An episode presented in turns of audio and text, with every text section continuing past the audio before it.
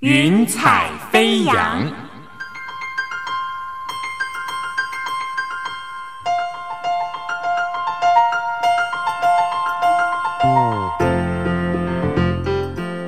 让每一朵云彩的生命牵引着你心灵的飞扬。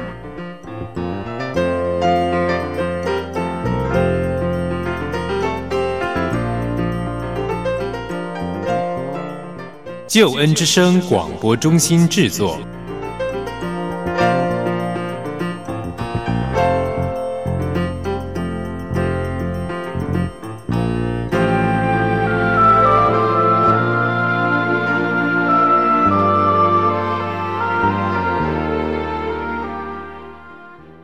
亲爱的听众朋友，欢迎你收听《云彩飞扬》，我是静怡。云彩飞扬是由救恩之声广播中心为你制作播出的生命故事集。真的很希望能够透过这一段时光，我们一起来听听别人的故事，也想想自己的生命。在今天的云彩飞扬当中，为你邀请到的是一对夫妻，他们是黄显荣、李新慈。在过去，他们不认识上帝的时候。生命当中有许多的挑战与挫折，但是后来当他们认识主耶稣基督，得到帮助之后，他们的生命完全不一样了。现在就让我们一起进入今天的生命故事集，我们来聆听黄显荣、李新慈的生命故事。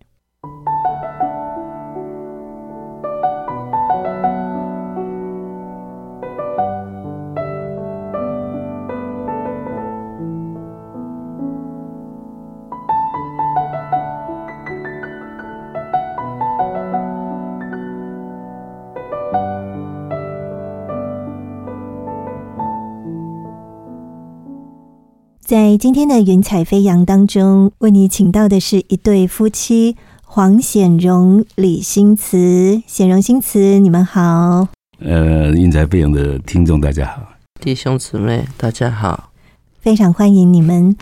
其实显荣跟新慈呢，不是从出生从小就认识上帝哦，尤其是显荣，我们知道其实还有一些。呃，其他宗教的背景，要不要显荣跟新慈先跟我们分享一下？嗯，你们自己过去的一些背景，好不好？让我们听众更多了解你。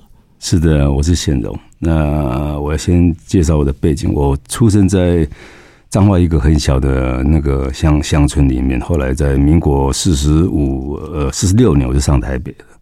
那当时我八九岁，我就上台北念小学的五六年级。后来我在台北念初中、高中。啊，我念的是建国中学，在这个里面经过很多一段时间以后，后来我因为家庭的关系，我就去日本留学。在民国六十一年到七四年中间，我是都是在日本的。那我在日本是呃念过日语学校，大学后来也在日本那个一家公司上班。那因为因着是这样子，我呃家庭的关系，我是回来要在台湾接接掌这个，就是一我们家里的那个事业。但在家里的事业，后来是因为有人在里面啊做了很多，就是我当初也不晓得是我我是被有像类似被陷害之类的，所以发生了很多的误会，所以我这个家里的事业我就没有去接掌，那我就。出来的，我在就是等于在在外面就是呃做我的自己的事情，但是事业一直都没有做得很好。我在这个这样子状况之之下，我也做差不很很长一段时间。在这个里面，其实我以前的我的太太，那也在民国七十年从日本回来之后，就在家里上班有一段时间。那当我刚刚讲过说被有一点就是误会，就是因为家里面发生了很多事情。所谓的事情就是说，有人想要来接掌这，也别人也想来接掌这个事业。那我们家里面很多就是呃，怎么讲？就是在这个里面，这个这个家里的事业啊，要接掌的人当初也只有我一个。所以我讲到这里，就是有没有有点就是，其实那是很复杂的一个家庭的状况。那我那个以前那个太太。也怕我发生状况，因为我被陷害之后，我心里面有恨，有很大的恨在里面，就觉得说为什么要这样陷害我？那在这个里面，我我那时候有到想要去伤害人的一个一个念头，在脑筋里面天天这样子在回旋。那当初在民国八十年的时候，我那个太太说这样不是很好的一个状况，所以他就寻要寻找一个宗教信仰。那其实就当初找到一个在北投有一个有一个寺，那现在台湾是也是蛮大的，蛮在目前在台湾是蛮大一个一个佛教的团体。我在那边好几年，差不多五年。那五年时间，当初去的时候是也蛮，就是说，哎，心里也得到一些的平静。啊，就是说去念佛啊，礼拜三、礼拜五都去绕佛啊，礼拜三禅坐之类的。那回家自己也也读经，呃，念的是佛经。我们不叫读经，那也叫叫叫叫做念经，就是念经啊。对一些禅的道理，也就是叫法师会讲这些很多东西，这个东西。那也回来有自己也进做了功课。我在板桥那时候住板桥，那板桥在这里面五年也做了很多的义工。那其实，在当初那一段时间，板桥那的很多义工都也都认识我。那在这个里面呢，那我后来我那个太太在民国八十五年她过世了，她得了一个就是也蛮呃棘手的一种病，叫做蜘蛛膜下腔出血啊，等于是没有办法去救她。那在这个里面，我就自己封闭下来了。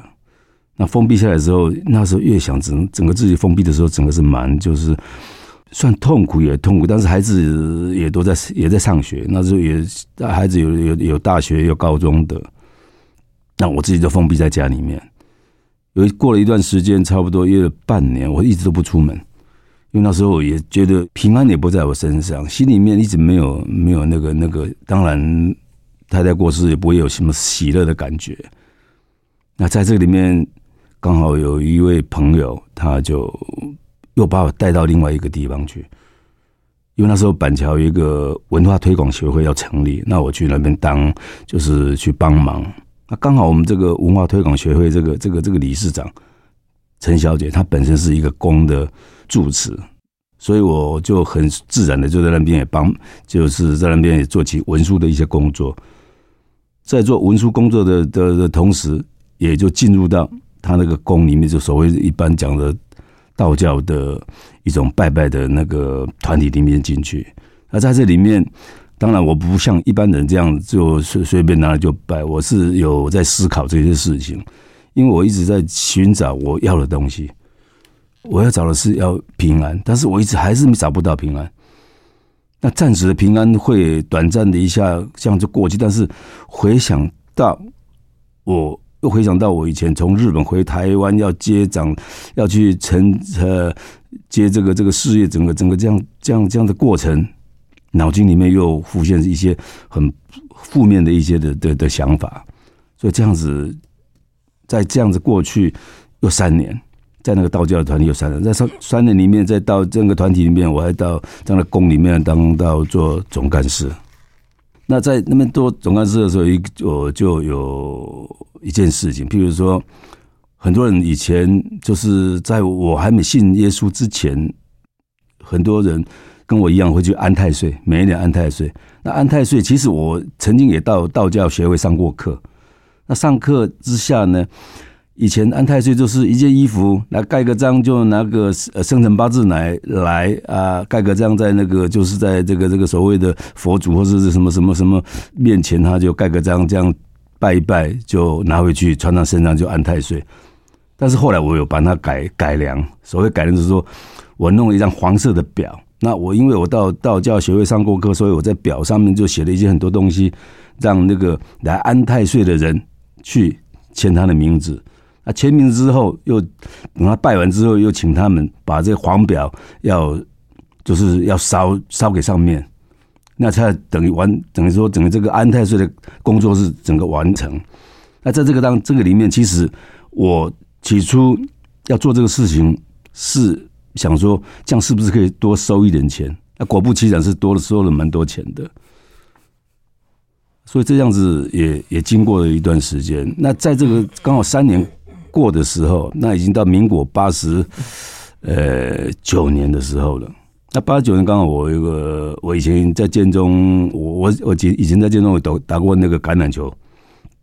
那我一个学弟在在永和开这个皮革的生意，皮饰品。那在八十九年那那一年，他过世了。我们的郭同学，他或他学弟他过世了。那过世，其实在民国七十几年，我当初我刚讲过，说我从家里离开之后，也投资过他的生意，在永和投资过他的生意。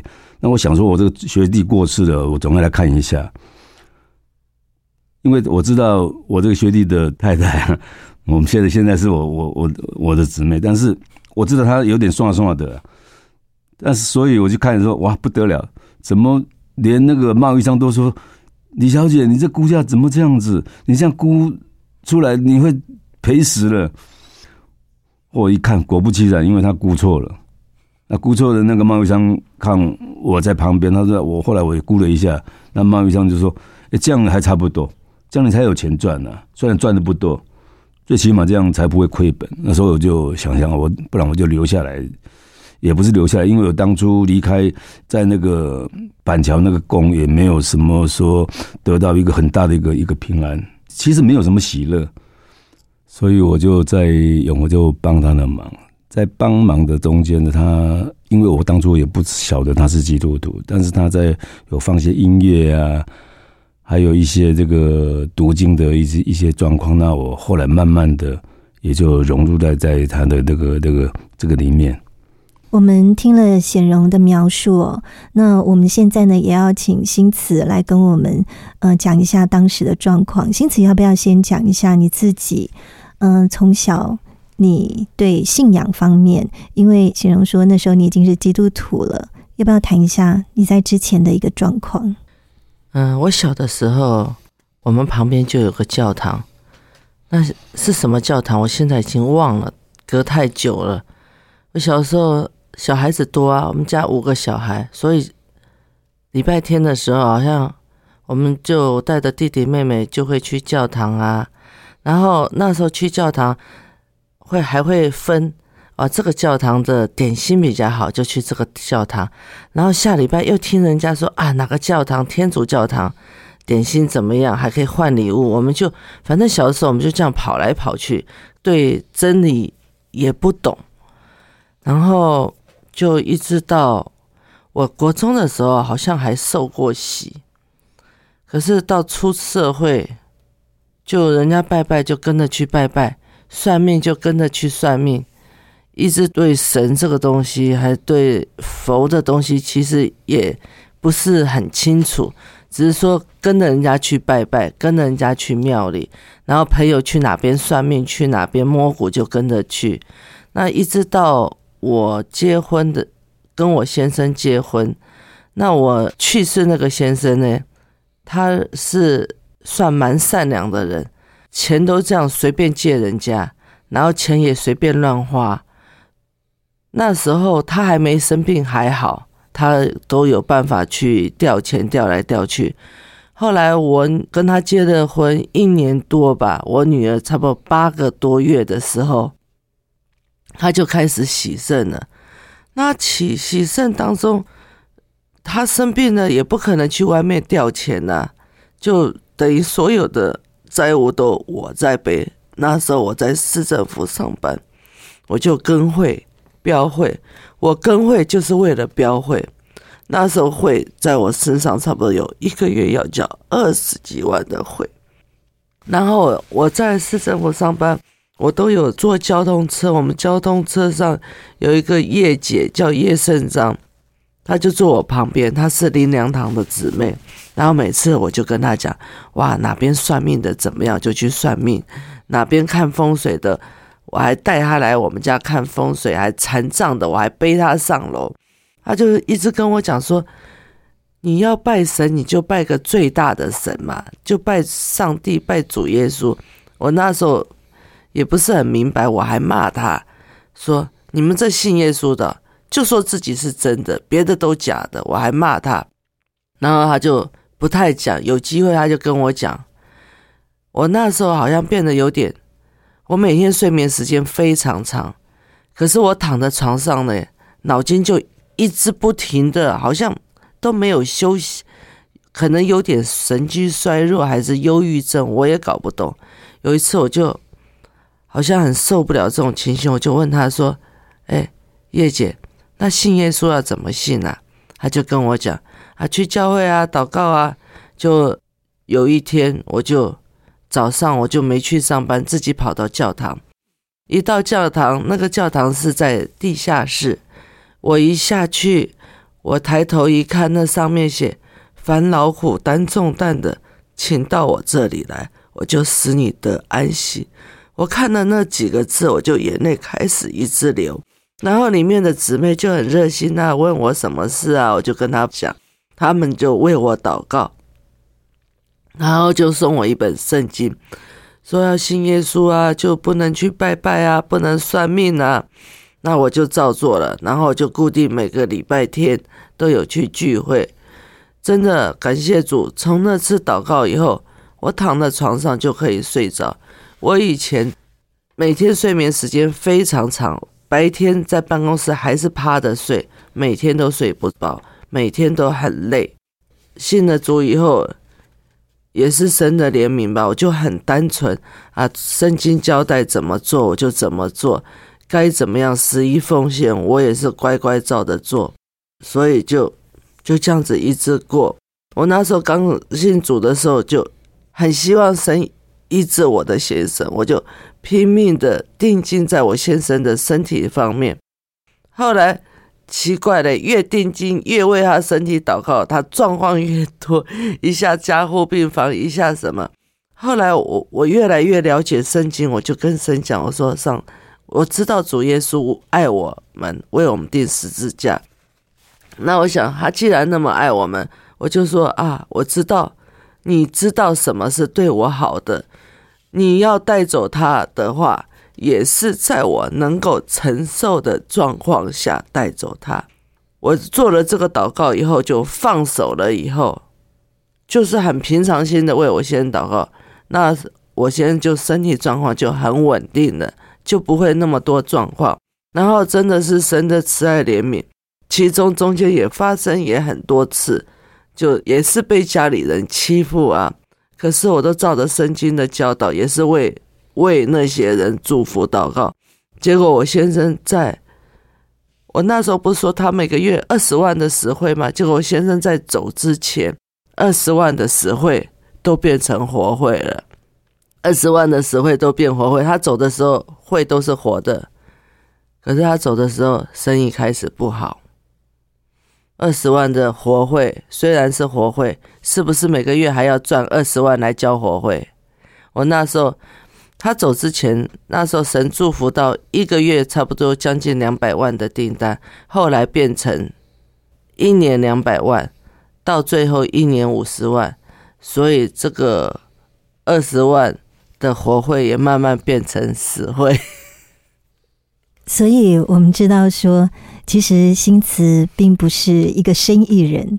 那当嗯先生走了之后呢，其实对于生意哦，真的算是一窍不通哦，遇到很大的困难。那显荣刚才也有提到说，嗯，你因为一些原因哦，你就来看看这个学弟呢。他们到底是现在状况是如何了？你也发现说，哇，这个是很糟糕的一个状况。但是你发现，诶，新慈他是常常在读经祷告。当你发现之后，我们也知道，后来你也愿意要这样子读经祷告。告诉我们这个转机是什么？是的。我为什么会去读经祷告？其其实我早在在佛教团体的时候，我也常常在念经。但是在那个当下，那个在念经的当下，那一段时间是 OK 的，心情是静下来，因为没有心思去想别的。那后来我发现不对，因为后来我刚刚讲过，我那个太太在民国八十五年的那个病逝过世的时候啊，我曾经有一段时间是没办法睡觉的，因为我整个人。在床铺上躺平的时候，那个负面的思想就进来了。那个思想是很恐怖的，恐怖到就是说想去杀人，想去做什么什么的，其实都是太负面了。所以说我有时候就不敢睡觉了，我就坐在椅子上看电视。其实看的不是电视，我只是让我自己很疲倦、很累，是不是可以这样睡着？哎，没有错。我这样在经过差不多一年多，快两年，根本就没有在床铺上睡，就坐着看电视啊，让那个这样累到疲倦睡着这样子。所以那时候心里是不平安的，天天都有一个一个心理，就是说想去把别人怎么样怎么样做，那个负面的思想真的太太太大了。所以当我到永和看到新池他在工作的时候啊。啊，他就放一些呃音乐，还有在读经。我想说，好，那我既然以前也念过经、佛经之类的，那我跟他陪着他读经，也不是一件坏事情。虽然我当初对这个基督的信仰完全不懂，但是在这种状况下，他会约我到教会去参加祷告会啊，或是教会的主日敬拜啊。那我心里想说。我终于可以走出来了，虽然晚上睡不着觉，但白天可以走出来。我就跟着他去教会，啊，跟他去祷告会。那祷告会当，在祷告会的时候，是牧师会讲一些这个信息。那有一天，就讲到这个约翰福音十五章，主真是葡萄树的状的这个这这一件信息。那那时候，那时候我我我很很激动。激动到就说，当初我在佛教那么多年，在道教那么多年，我一直拜啊拜啊拜啊，那些什么西方极乐世界的什么佛啦，什么什么西方三圣啊，什么阿弥陀佛，那离我怎么那么远？那在道教拜什么呃观音啊，什么佛什么什么呃三三清道祖什么之类的，也离我那么远。他为什么牧师讲这这么一句话？那我心里面觉得说，哎，怎么那么近呢？因为听到的是你在我里面，我会就会在你里面，所以我想说，耶稣这么简单，怎么我放在我里面，那我就会在他里面。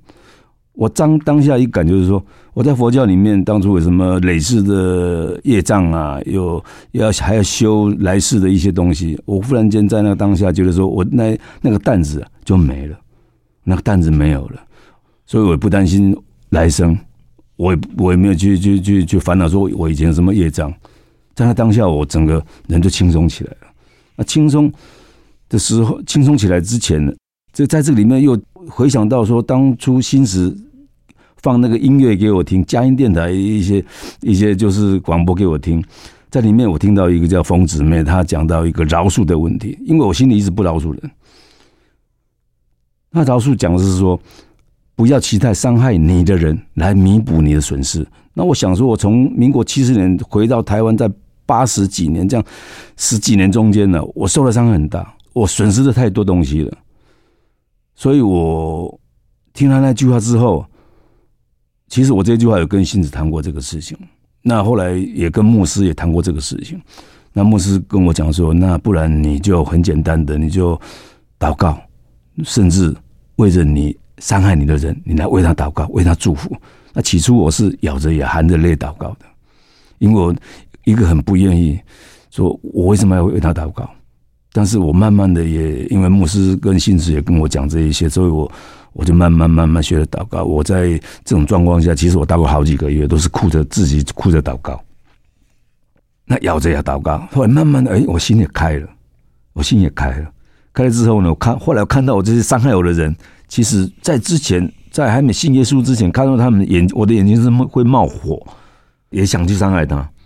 那后来我经了经过这样子一段的祷告之后呢，我看到他们，哎，我的眼睛的眼神，他们跟我讲说，哎，我现在好像是眼神都好像比较柔和了。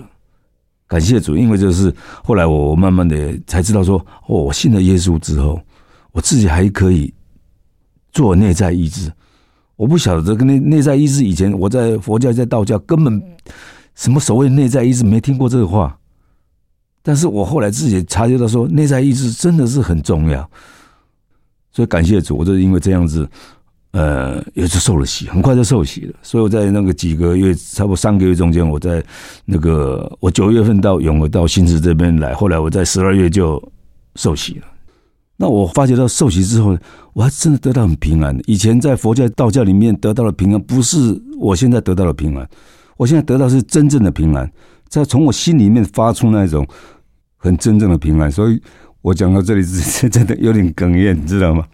感谢主。所以这个平安呢，给我在在在这个心里面呢，不但是我现在哽咽不是我我难过，是我蛮喜乐的，我很很就是很激动的，就是说，在里面的平安真的是很大的一个平安，感谢主。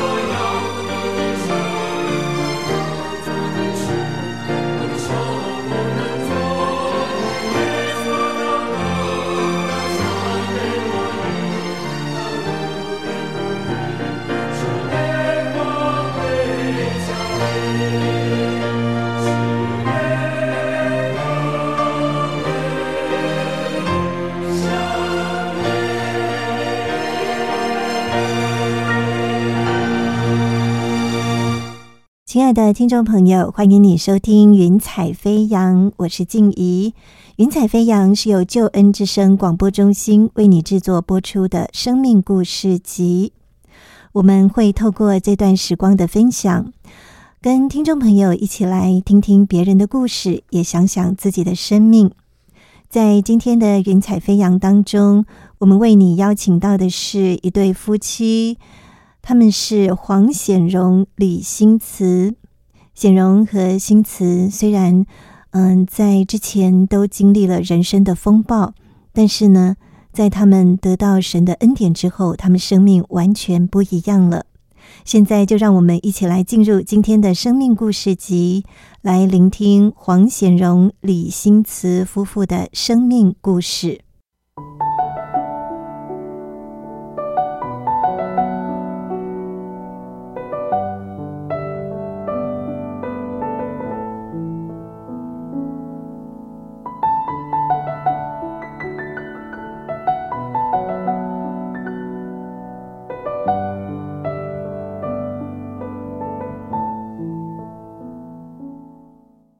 在今天的云彩飞扬当中，为你请到的是一对夫妻黄显荣、李新慈。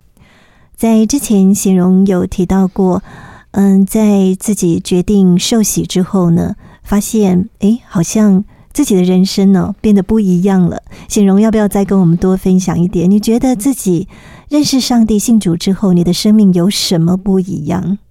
是的，我在经过受洗之后，我发觉到说。诶，我以前没办法睡觉，现在怎么睡得这么安稳？早上起来又充满了一个新的希望。当以前还没受洗的时候，连想说明天要做什么事情都不知道，都是灰暗的。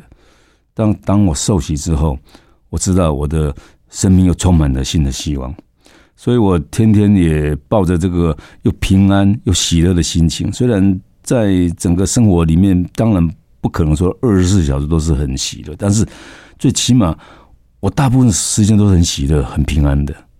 感谢主，所以我就在新子这边也就帮，就是跟他一起工作这皮革的饰品的生意。但是呢，这个生意慢慢的就不好了，生意的这个这个单子就往大陆去了，我们的外销的工作就慢慢的就萎缩了。那我当初也跟新子讲说，这样子不行，这样子的话。也没办法再做做的更好，一定要转行。所以后来我们就慢慢的去，在这个之前，我想转行的时候，我就一个想法说，那不然我去台湾这个整个卖冰的这种甜品店，我去试试看。后来我是有去台湾绕了一两圈这样子。到台东啊，到屏屏东、高雄啊、台中啊、基隆，我都有到处去吃一些冰品之类的东西。我们是在民国九十三年开始卖现在所谓的黑砂糖串冰，在这工作里面呢，慢慢的，虽然前几年生意不是很好，但慢慢的有起色，因为我们也是呃靠着祷告，在卖冰品这个东这些东西，我是从零到有。所以很多在制作这些，比如说煮红豆啊、煮绿豆、花生之类的东西啊，我们就是觉得说一定要煮的很好吃。但是在这个里面，我们不是很有经验的，我都一直靠着祷告。那祷告的时候，会有神会很奇妙给我一些那个那个，就是说要怎么去做这些东西。那慢慢慢慢的，我们的东西就比。外面坊间的一些一样的刷冰店的东西，比他们更好吃。甚至在这里面呢，我们家店里面的糖那个糖浆也是蛮奇妙的一个一个过程。有一个老先生，他吃了来了好几次，他告诉我说这个样不行。他告诉我说，你是不是可以把你的糖浆改变一下？我说好。他来经过三次，也经过一段很长很长的时间，来了三次之后呢，他告诉我说，你这样可以了，这样是可以了。不用再再把糖浆再研再研究了。结果在他说可以之后，我跟新子说好，那我们糖浆就不要再变了，就这样子再这样做下去。那没多久，听说这位老先生他就过世了，是因为肺癌过世。那我跟新子也也常常为这事情在祷告，感谢主，我们很深信这是上帝给我们的一个恩典。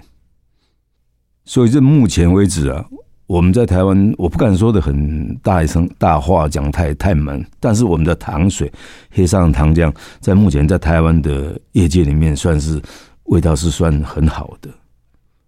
还有，我当初卖冰喜爱玉是一个很蛮蛮好的一个一个一个见证，说我本来有去台南学过喜爱玉，那这个台南这个喜爱玉也也赚了很多钱。那我在台北就这样就开始卖冰了，也洗爱玉了，手洗的爱玉，去阿里山买爱玉子。但有一天呢，我台中一个表妹，她说：“表哥，有人要教你洗，你要不要？”我说：“不用了，我我已经洗的这么好了。”但经过一段时间，一年又来了，那个我表妹说：“那个人一定要教我洗。”好，我说就勉为其难，我就下去了。他教我洗，那我发觉到说：“哎，奇怪，他洗洗的这些东西怎么跟我当初洗的不一样？”我甚至加了很多的水，在台中学的时候，加了更多的水，洗出来还比原来好吃。所以在这个里面，这个恩典是其实一般人没有办法想象得到的，连我自己都都没有办法想象的。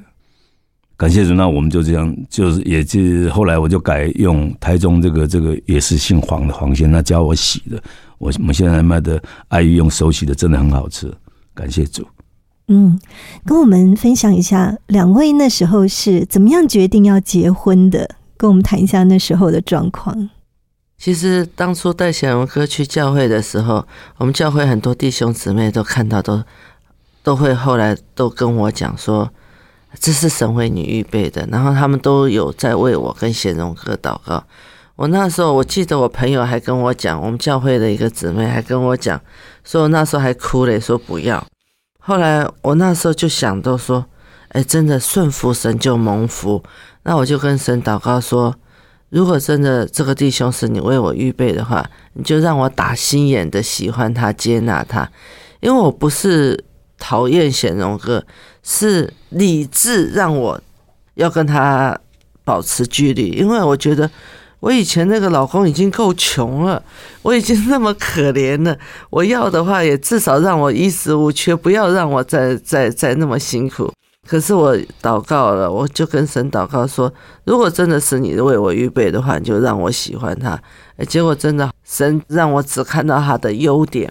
然后我们教会弟兄姊妹也都有在为我祷告。然后我的女儿，我女儿也很实际，我女儿。都长庚护专，雪荣哥就送了他五年。我女儿自己也讲了，也蛮鼓励我跟雪荣哥结婚。那再加上我妈妈也一直在催，所以我们就结婚了。要不要两位再跟我们多分享一下？因为我们知道说，其实嗯，当初显荣会。呃，到新慈这边来，主要是要来看生意嘛，所以要不要你们再多数算一下神在你们生意、在你们工作上面的一些恩典？因为我们知道，其实这一路走来，你们经历了许许多多的恩典。我们刚开店的时候，其实我们隔壁也有一家冰店，跟我们是一样的冰店，他先开了一年，那在一年之后我们才开的。我们是后来一直说祷告。因为隔壁既然开了，我们再开，可能生意就不会是很好。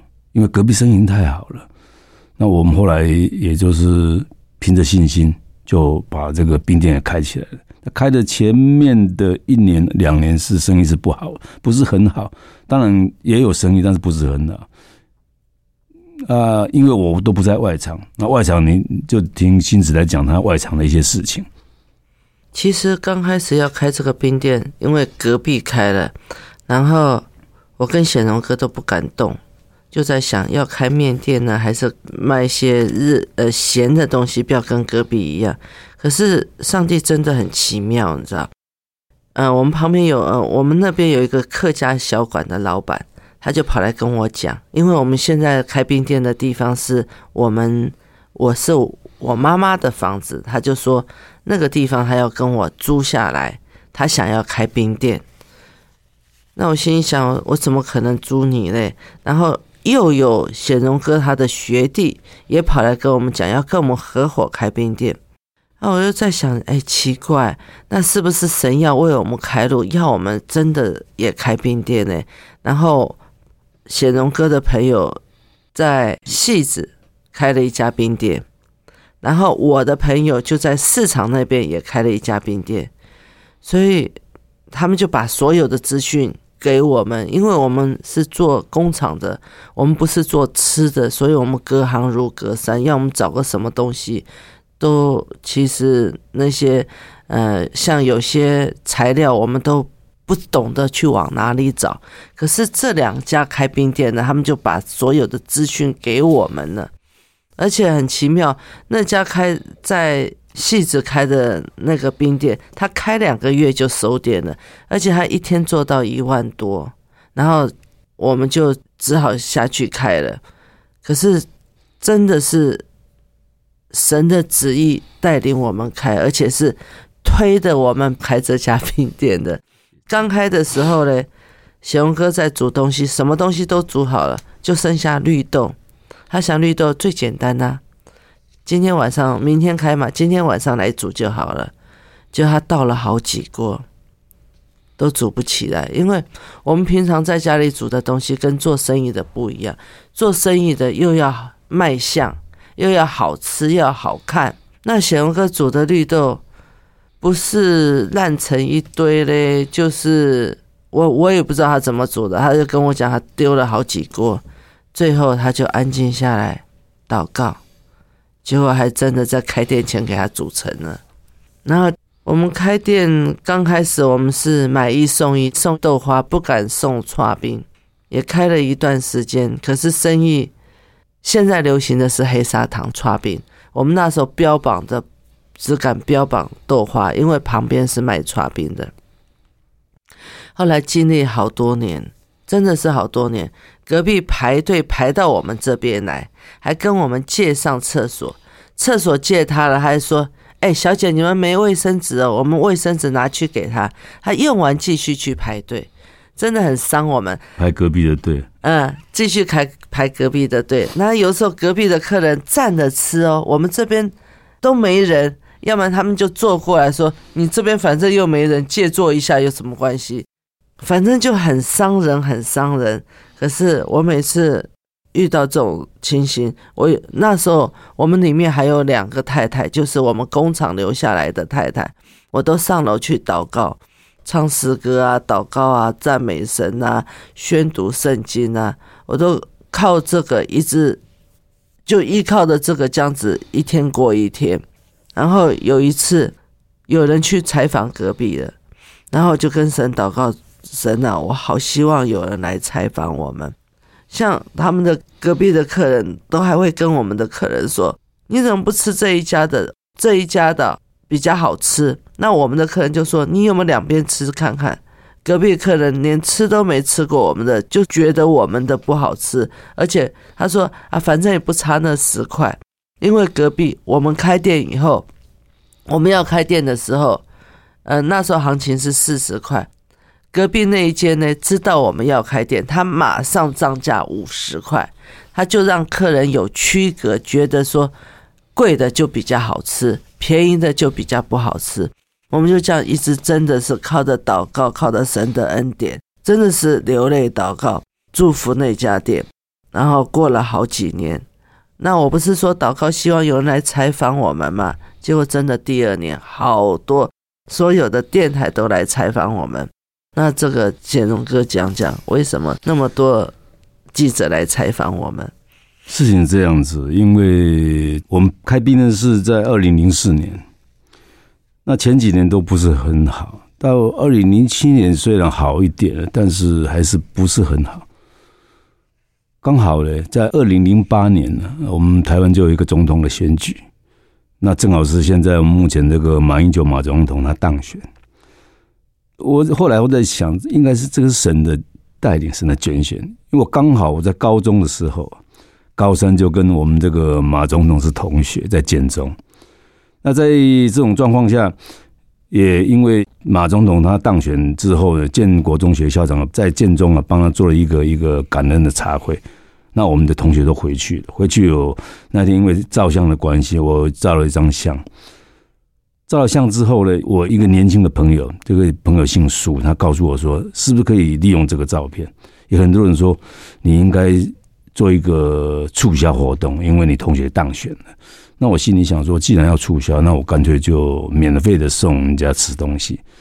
那这种状况下，我就把去建国中学照回来，跟马英九总统照的照片，就把我放的很大一张照片，放在店里面。放在店里面，我就上面写着“庆祝马英九同学就职，五二零就职”。那送了很多，就是五百二十份的我们自己做的那个荤桂，也是蛮很好吃的荤桂。那发了新闻稿，那这位姓苏的一个年轻人就帮我发了新闻稿。新闻稿之后呢，每个电视台都来采访，在五二零就职之前都来采访，那所有的电台都差不多到齐了。到期之后呢，没有错，在这个网络上也慢慢有名了。所以当年二零零八年到二零零九年这段时间，就很多美食节目都来了。所以到目前为止，还是有人来采访。所以说，从二零零八年就是生意就其实没有加倍，都是慢慢的呃两成三成这样子，慢慢的生意就好起来了。那我们曾经有卖到一天卖到一千四百碗的冰。其实，在卖冰像这种行业里面，一天可以卖到一千四百万，是一个很大很大的一个一个营业额。那平常虽然没那么多，但是也慢慢的都在我们就是也蛮喜乐的啦。我们有的是那些收入，对对我们来讲，可以弥补以前的的的亏损啊，或是我们以前欠的负一些债，都可以慢慢的弥补过来了。感谢主。显荣要不要跟我们分享一下？就是，嗯，在之前呢，你有提到过，本来呢，你从日本回来哦，是要接家里面的一些生意，但是因为呃有人跟你抢哦，所以呢，后来你就失去了。那但是现在你认识神了，你开冰店的时候，旁边也有一家竞争者，要不要也谈一谈？现在你看。其他的竞争者，你自己的心态是怎么样呢？是的，我从日本回来要继承我们家的事业，但后来因为有人从中里面再去做一些他们想得到的利益，后后来我退出了，我就走，我就离开了我们这个家族。我在离开家族之后，也做了很多事情。其实我做过蛮多事情，我当过日语的翻译了，还去。其实我一段时间很苦，找不到工作。因为没人要我，所以我也去捡过一些，就是纸箱纸啊，捡破烂子，捡了差不多一年。在这个里面，我就领会到说，怎么会这样子？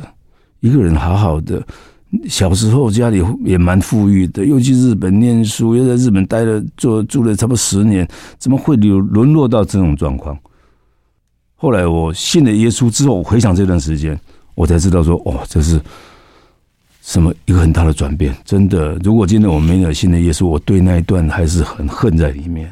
所以当队长的饶恕，后来我对这些对我不友善这些，我的其实都是自己的家人。那我也做了一些祷告，就是祝福他们，也饶恕了这些我我不愿意当初不愿意饶恕这些人。那在这个冰店的过程里面呢，我因为凭着这种这这种这种心情，所以我每天都会蛮喜乐的。蛮喜的，没有什么负担，在精神上没有负担的。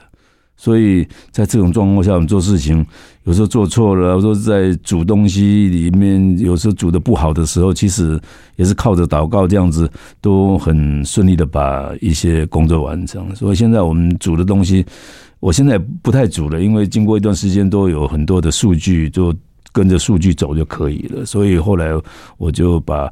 我煮的东西就写了很多的数据在里面，就是让没有经验的人也可以这样来跟着我这样子做。那生意慢慢的真的是到现在为止，其实蛮感恩的，生意都是很好，生意都蛮好的。我们现在的我们讲讲实在的，隔壁的营业被我们赶过去了，我们的口碑比他好。那这里面我们还是蛮蛮蛮，就是说觉得说。其实我们私底下，我跟欣姐还是为隔壁祷告。虽然他是是生意的竞争的对手，但是隔壁的那个老板，他当然不会知道我们为他祷告。只是我们还是一直在为他祷告，因为啊，我总觉得说，一样的生意在同一条街上，这个饼可以越来越做越大，生意越大家做的越好，并不是说哦少了一家多了一家，或是多了一家生意就不好，少了一家他就做的更好，也不见得是这样子。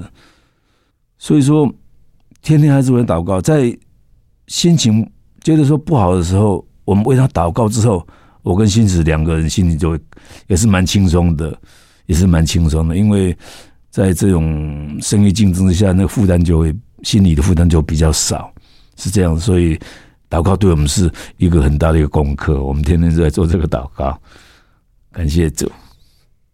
其实我们那一条现在已经有三家冰店了，那第三家呢是一个六十六年制的一个年轻的男生开的。那我觉得其实同行不见得是要变成仇人。那常常有人来吃冰会跟我讲说，第三家吃那家什么东西煮的怎么样，煮的怎么样，我都会很鸡婆的跑过去叫他给我吃吃看，然后。我还教他怎么煮。那后来新北市观光局也把我们这家冰店写在他的观光那个就是旅游的里面。那后来我是想说，啊，既然要推广观光的话，你怎么不把就是说我们这条街有三家冰店呢？因为只说我们这一家冰店，我觉得震撼力比较。不够吸引力比较不够，所以我们这边这一条街就三家冰店会比较吸引人。那那个新北市观光局它也是有这样子看出来，那观光局旅游网也是把我们三家一起看上去。所以感谢主，我觉得做生意啊，心胸要宽广一点。你怎么样为人祝福，神也怎么样祝福你。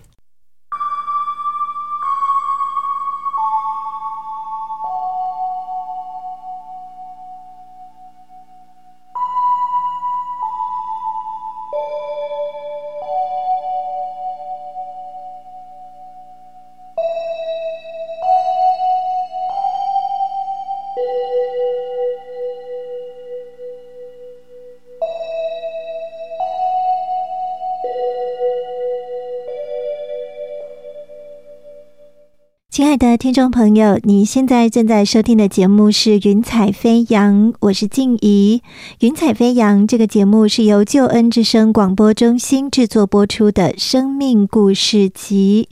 在今天的节目当中，和你一起分享的是来宾黄显荣夫妇的生命故事。听了今天的来宾分享，我们想到在圣经以弗所书第六章第十节后半段这边提到，你们要靠着主，依赖他的大能大力，做刚强的人。你们要靠着主，依赖他的大能大力，做刚强的人。我们知道，当我们愿意依靠主，他就会帮助我们，使我们从软弱变为刚强，将我们的贫穷化为富足。在圣经诗篇第九篇第二节这里说到：“我要因你欢喜快乐，至高者啊，我要歌颂你的名。我要因你欢喜快乐。”至高者啊，我要歌颂你的名。我们可以因着神给我们的帮助，因着神将我们的名字写在生命册上而欢喜快乐。我们如果倚靠神，我们就必定能够口唱新歌，心里充满了喜乐。今天的节目内容，我们取得来宾的同意，将他的生命故事纳入“云彩飞扬福音见证宣教事工”当中，让这些感人的生命故事可以借着你的分享，使更多的朋友有机会来听见这些生命故事。另外，节目也很乐意要来帮助有心想要了解基督信仰的朋友。我们非常欢迎你，你可以参加救恩圣经函授课程，有圣经函授的老师可以很有系统的来帮助你，使你可以借着函授的方式来认识基督信仰。所以，收音机旁的听众朋友，如果说你想要参加救恩圣经函授课程，非常欢迎你。你可以使用电话，或是传真，或者是来信跟我们联络。电话请拨零二二七五四一一四四零二二七五四一一四四，或者是传真到零二二七五五七八二二零二二七五五七八二二，也可以写信到台北邮政四十四至八十号信箱，台北邮政四十四至八十号信箱，请你注明。云彩飞扬节目静怡收就可以了。我们今天的节目时间已经接近尾声，非常谢谢听众朋友的收听。在节目当中，也感谢我心旋律音乐施工所提供的诗歌音乐。静怡要在这里跟你说声再见了，也祝福你在未来的每一天都能够天天经历神，一步一步有主同行，云彩飞扬。我们下次同一时间空中再相会。我是空谷的回忆，四处寻找我的心。万片溪水和山林，我心依然无处寻。我曾经多彷徨，四周已无安息土，笑声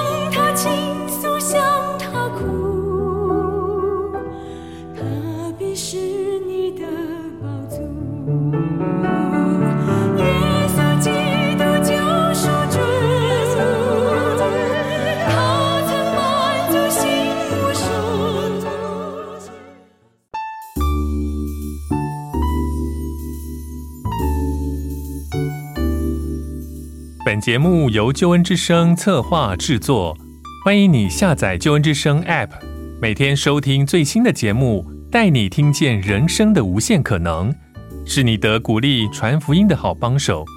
立即使用救恩之声 App，为自己、为别人领受上帝的救恩之声。